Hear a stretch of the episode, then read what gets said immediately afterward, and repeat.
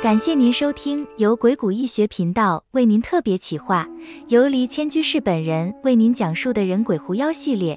由于是现场录音，所以在录音过程中难免会有磁场相干扰的现象，在灵学的角度上来说实属正常。也请您将注意力放在黎千居士所讲述的故事上，也欢迎耳尖的朋友或前辈大德为我们指出不正常磁场干扰的地方，我们另做处置。好了。现在就让我们开始收听。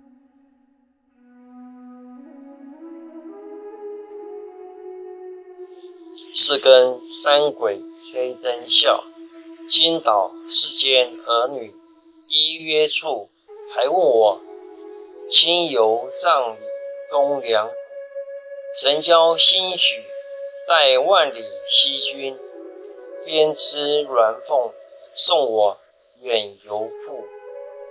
梦魇俗称鬼压床，虽然每个人的感受不同，但所有的描述内容千篇一律，几乎都是身体无法动弹，口不能言，眼前有一团黑影。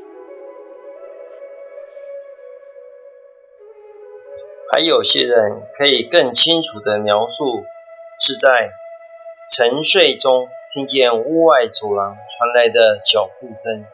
由远而近，最后一个黑影扑上来，压在身上，几乎无法呼吸。当年个人在大学时期代表学校参加北大青年研习会，来自各校的精英代表，又同时是各校各系所的男女青年，难得相聚，自然是欢欣万分。住宿的第一晚，跟我同寝室的男大生听了我的鬼故事。好奇的大肆宣传。第二晚，一堆男女同学就把我们的寝室塞爆了。大家都想听一听紧张又刺激的鬼故事。突然，有人顺手把寝室的灯给关了。我笑着说：“不要吓到女同学。”这个时候，有一个微微颤颤的声音传来：“请把灯打开，我说自己的故事。”众人把眼光全投向这位女大生，虽然她的皮肤白皙，却是一脸令人窒息的惨白。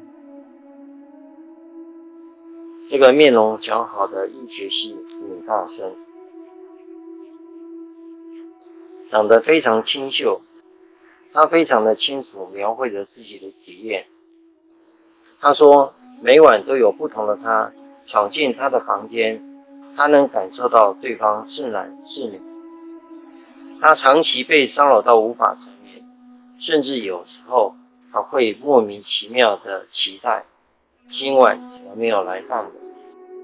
我看着他那楚楚可怜容颜，不舍得问他：如果侧睡是否还会压床？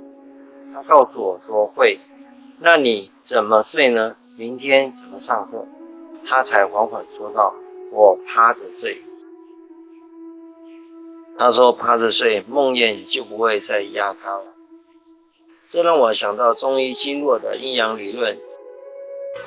在中医而言，胸部正面属于阴，有三阴经络，譬如肺部的肺经，又称作手太阴肺经；心脏是中医的手少阴心经，手部的属于阴的经络。在胸部正面，所以属于阴的梦魇有机可乘。然而我们的背部的经络为阳，阴邪鬼魅自然不敢靠近，所以你大声趴着睡，那就不会被骚扰。在中医理论而言，以乌龟的龟壳举例，龟壳背面日照为阳，腹部贴地为阴。